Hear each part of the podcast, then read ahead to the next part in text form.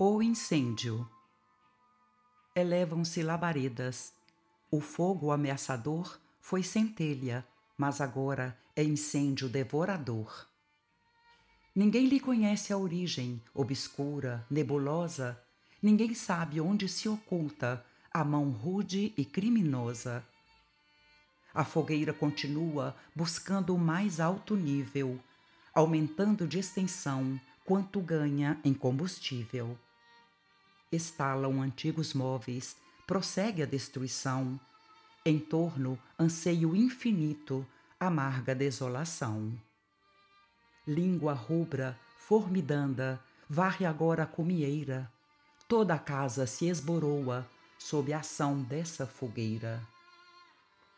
Desdobra-se o nobre esforço de amparar e socorrer.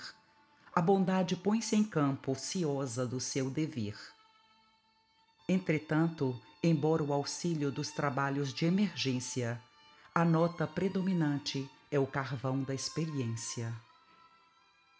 Assim é o mal neste mundo. A princípio, sem que doa, envolve a perversidade em forma de coisa à toa. Depois, é o braseiro extenso, o furor incendiário, que atinge distância enorme com a lenha do comentário vigia-te a cada instante, atende, pensa, examina. Todo incêndio começou na fagulha pequenina. Cartilha da Natureza, de Chico Xavier